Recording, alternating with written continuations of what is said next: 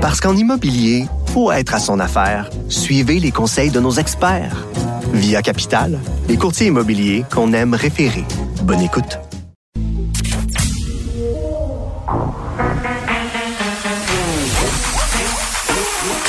Elle a une opinion sur tous les sujets. Pour elle, toutes les questions peuvent être posées. Geneviève Peterson. Cube Radio. Salut tout le monde, j'espère que vous allez bien. Bienvenue à l'émission. On va être ensemble pour les prochaines deux heures trente, deux heures et demie. Euh, on va parler beaucoup des médias sociaux aujourd'hui. Il se passe plusieurs choses sur les plateformes telles Facebook, Twitter et autres plateformes plus obscures, entre autres évidemment dans la foulée euh, du bannissement de Donald Trump, euh, à commencer par Twitter. Facebook a suivi pas longtemps après pour un bannissement à perpétuité.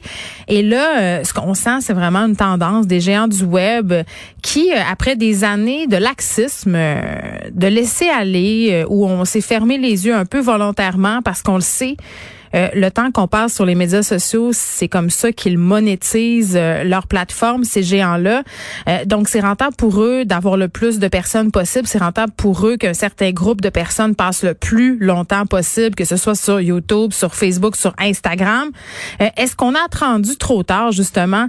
Euh, vous savez, hier, je parlais avec Benoît Dutrisac euh, autour de la question de Pornhub, le fait que Pornhub, en ce moment, est en train d'essayer de trouver des stratégies pour enlever la euh, la pédopornographie de son site. Puis on se disait, à un moment donné, c'est parce que tu es rendu acculé au pied du mur que tu poses des actions. Euh, L'entreprise qui a généré des profits sur le dos de vidéos d'agression, c'est un peu la même chose pour les géants du web, à mon sens, c'est-à-dire qu'ils ont monétisé sur le dos euh, de contenu assez problématique pendant beaucoup trop longtemps. C'est bien qu'on prenne la décision, euh, par ailleurs, euh, de bannir certaines personnes des médias sociaux, quoique on peut le questionner, puis on va parler de ça en deux temps. Euh, tout d'abord avec Catalina Brisseno un peu plus tard, euh, qui est une spécialiste des transformations numériques sur cette question euh, du moment d'agir, mais aussi plus tard avec notre collaborateur Guillaume Lavoie.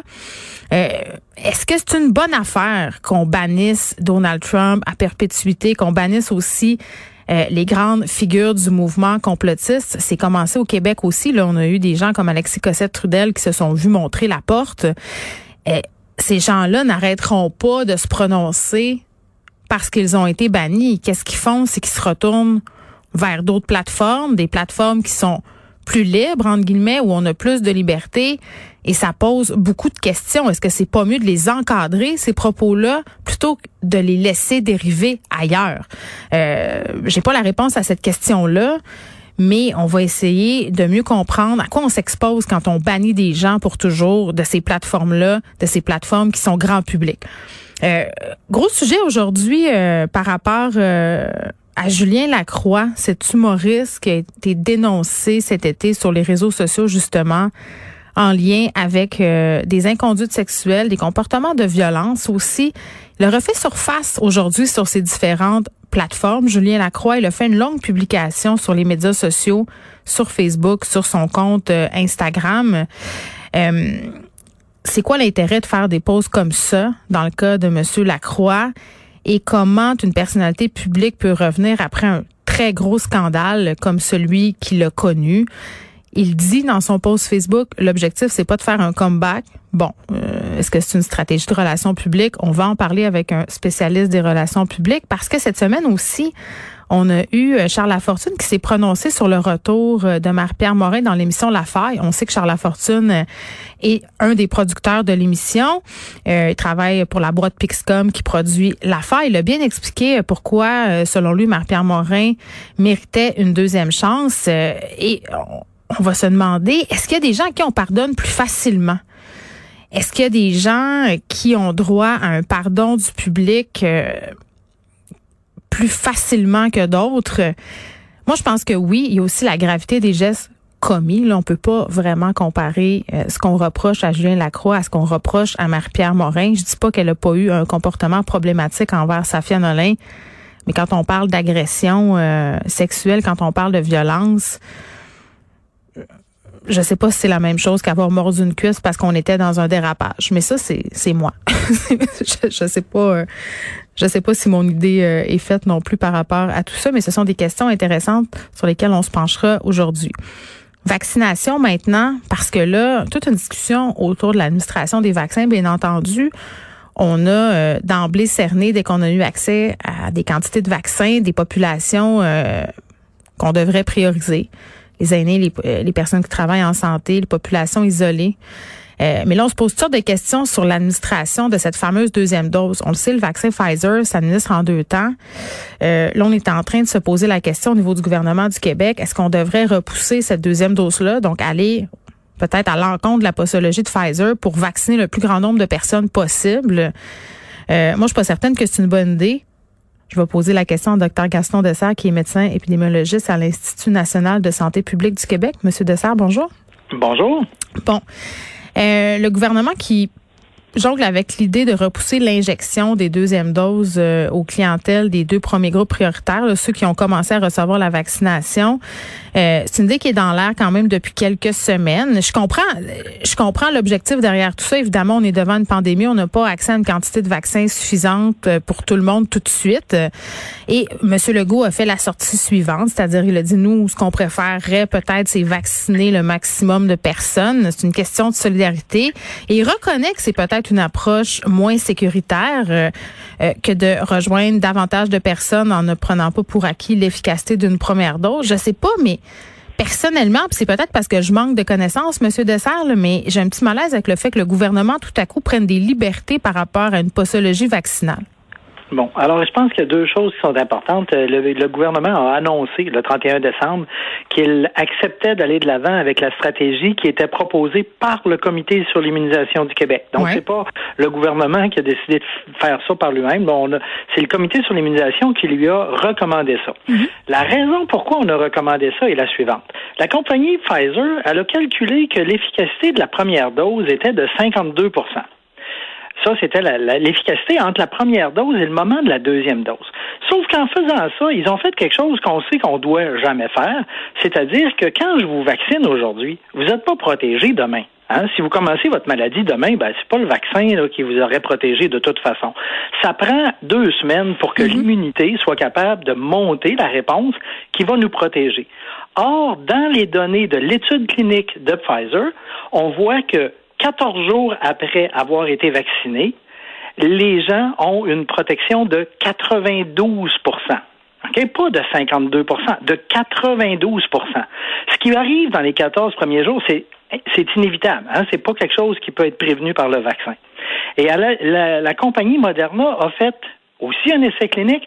Ils ont 92% d'efficacité 14 mm. jours après la première dose, avant d'avoir la deuxième dose. Donc, 92 versus 95 après la deuxième dose, vous voyez qu'il n'y a à peu près pas de différence. Et ben, j'ai envie de vous dire qu'en science, 3 c'est quand même une bonne marge.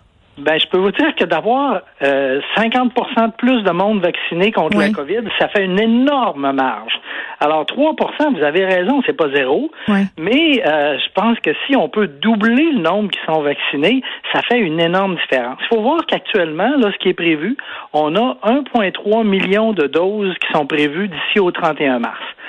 Si on prend les gens de 70 ans et plus et les travailleurs de la santé, on a 1,7 million de personnes.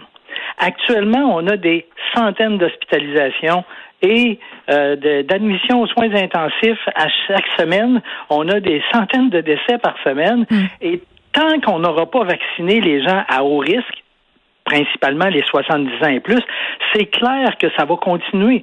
C'est vrai qu'actuellement, les autres mesures qu'on met en place servent à diminuer l'incidence.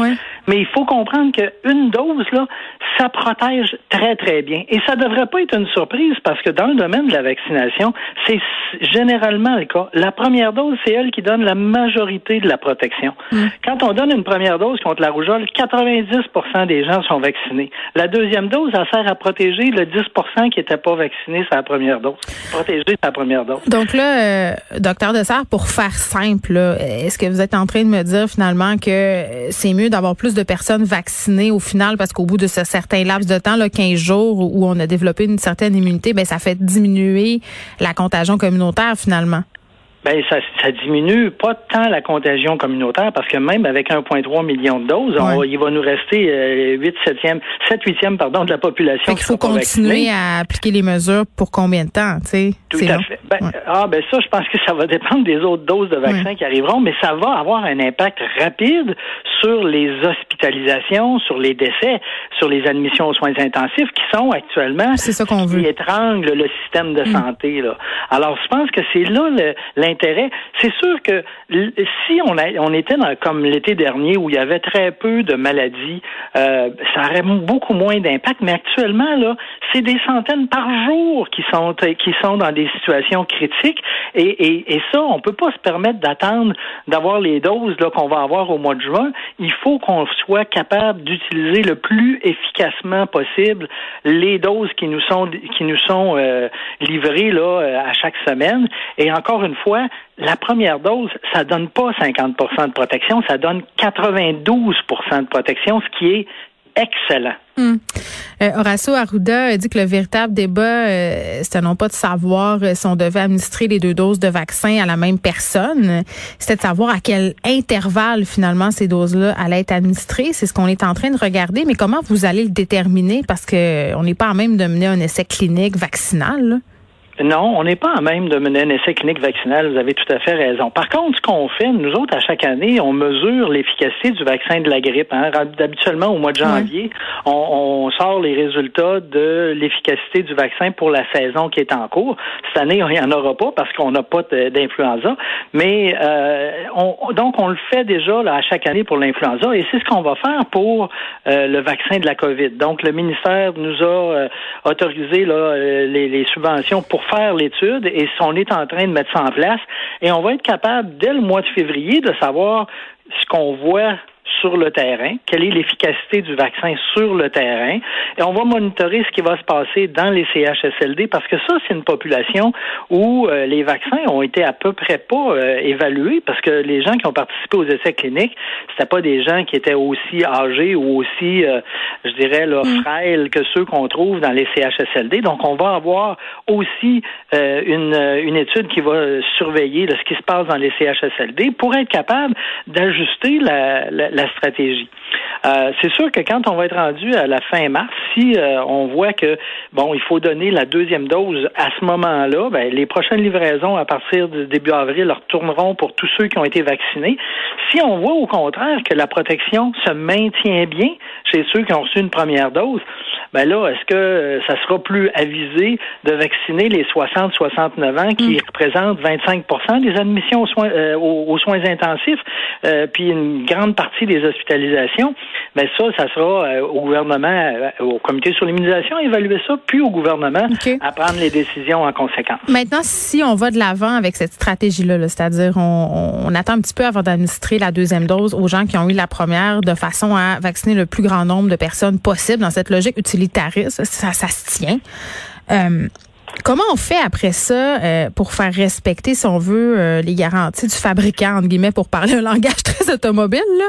Euh, si on ne suit pas la, la de Pfizer ou de Moderna et qu'on espace les doses, comment s'assurer que s'il se passe quelque chose, on puisse, si on veut, se revendiquer d'eux ou dire, ben écoutez, il y a un problème avec votre vaccin. comment on peut s'assurer qu'eux, après ça, disent pas, ben écoutez, vous n'avez pas suivi, donc nous, on s'en lave les mains, on n'est pas responsable? De toute façon, les compagnies pharmaceutiques ne euh, seront pas responsables si leur vaccin euh, fonctionne moins bien que ce qui a été montré dans les essais cliniques. Ouais. Puis, en fait, ceux qui ont la responsabilité des hospitalisations et des décès, c'est la santé publique puis le gouvernement. C'est mm. pas le c'est pas le manufacturier. Lui, il s'intéresse évidemment et puis il doit démontrer que son vaccin fonctionne très bien et c'est ça qu'ils ont fait. Euh, rendu là, c'est certain que si on dit, regardez, avec les données cliniques de la compagnie, on voit une efficacité de 92% donc un petit peu comme vous le disiez tout à l'heure, on, est prêt à tolérer une petite baisse de protection si ça nous permet de vacciner deux fois plus de personnes. la responsabilité de dire est-ce que le vaccin fonctionne bien, euh, encore une fois, il va y avoir des études qui vont être faites à, plusieurs endroits dans le monde. Tout le monde est préoccupé parce que euh, les vaccins, ben évidemment, euh, il, y a, il y, a, toute la question de comment ils sont ils sont entreposés, manipulés, mhm. administrés, qui peuvent changer des fois l'efficacité d'un vaccin. Mais en tout cas, moi, j'ai très très euh, en fait bon espoir que le vaccin nous donne une excellente protection, euh, particulièrement là chez bon évidemment chez les personnes les plus âgées, ça on verra. Mhm. Mais je pense que on c'est vraiment un outil qui a eu des performances excellentes durant les essais cliniques et encore une fois, je pense que euh, c'est il y a toutes les raisons de croire que c'est ce qui va euh, se produire aussi sur le terrain. Hmm. Comment vous expliquez qu'il y a encore des gens qui travaillent dans le domaine de la santé qui sont réticents euh, à l'obtenir ce vaccin-là? Oh mon Dieu, je pense que c'est sûr que, ça reste un produit nouveau. Hein? C'est un produit nouveau, puis euh, face à quelque chose qui est une méthodologie nouvelle, euh, il peut avoir des hésitations. Euh, face à ça, euh, je pense que le travail qu'il y a à faire au niveau de, de l'ensemble de, des intervenants, c'est de, vraiment de dire, écoutez, actuellement là, vous avez le choix entre avoir un vaccin très protecteur ou faire une maladie qui est pas si bénigne que ça. Hein. Je veux dire, même si on a 40 ans, euh, il y a plein de monde qui, à 40 ans, vont euh, très, très bien passer à travers euh, la COVID, mais il y en a qui vont rester avec des séquelles. Actuellement, on, entend parler de plus en plus de ce qu'on appelle la, la, COVID persistante, où les gens ont des problèmes d'essoufflement, des problèmes de fatigue intense qui persistent pendant des semaines, voire des mois de temps, des gens qui n'ont pas récupéré l'odorat. On peut dire que c'est pas grave, mais en fait, il faut dire aussi, ils trouvent pas ça drôle. Oui, puis je trouve ça toujours un peu. Euh, puis je comprends qu'on insiste beaucoup au gouvernement pour dire euh, les personnes de 65 ans et plus euh, sont susceptibles de développer davantage de complications, décèdent plus. Mais je trouve que c'est un c'est un couteau à double tranchant parce que quand on dit ça, c'est comme si nous, les personnes en bas de 65 ans, on se ah ben de toute façon on n'a pas 65 ans, donc faut faire attention aussi quand on fait des sorties comme ça. Plusieurs médecins ont réagi hier en disant écoutez, le nous sur le terrain on envoie des gens de 44 ans sous respirateur ça existe? D'une part, il y en a qui vont euh, avoir des complications, qui vont demander d'être sous respirateur. Mais moi, je vois euh, encore une fois au niveau de, de, ce qui sort comme information scientifique, puis des études qu'on mène, là, des gens là, qui passent des mois à être fatigués, là, exténués après avoir fait leur. C'est pas juste la mort, puis les, Exactement. il y a d'autres choses. Exactement. Donc, je pense qu'il faut pas sous-estimer cette maladie-là. C'est une maladie qui est bien différente de la grippe. La grippe, là, tu es malade, tu es dans le lit pendant deux, trois jours, tu tousses pendant dix jours après, puis ça rentre dans l'ordre pour la très, très grande majorité des personnes jeunes. Euh, pour euh, la, la COVID, malheureusement, il y en a qui, encore une fois, les, les, deux tiers des personnes jeunes vont avoir des atteintes de l'odorat et du goût. Euh, heureusement, ça rentre dans l'ordre pour la majorité, mais actuellement, on suit des centaines de travailleurs de la santé qui ont mm. fait la COVID et on peut, on peut vous dire qu'il y, a une grande proportion qui reste avec des atteintes de l'odorat des mois de temps. Alors, euh, j'espère que tout le monde va récupérer là, dans, en dedans d'un an, mais rester avec une perte d'odorat, c'est c'est pas c'est pas banal. Euh, puis rester avec une fatigue qui fait que la personne a de la misère à fonctionner au niveau physique, c'est pas banal. Alors, je pense que c'est tout ça qu'il faut euh, mettre en évidence pour dire aux gens, écoutez, là, ce vaccin-là, c'est quelque chose qui va vous protéger. La démonstration de sa protection, elle, est mm. très robuste. Et je pense que c'est... Euh, on a un travail, euh, de, je dirais, de, de, de d'éducation, de, d'information, euh, puis aussi le fait de voir qu'il y a des millions de personnes qui l'ont reçu actuellement, euh, ben ça rassure sur le fait que le vaccin a une sécurité qui est très élevée. Oui, puis de se dire aussi que c'est peut-être mieux qu'on vaccine plus de personnes. En ce moment, on cherche les solutions les plus efficaces. Il n'y a pas de plan parfait, évidemment. Euh, donc peut-être penser à ça. C'est pas une très grosse marge, comme vous l'avez souligné, euh, docteur Dessert. Merci de nous avoir parlé, docteur Dessert, qui est médecin épidémiologiste à l'Institut national de santé publique. J'en pour souligner au passage qu'Ottawa vient d'acheter 20 nouvelles, 20 euh, millions de nouvelles doses à Pfizer.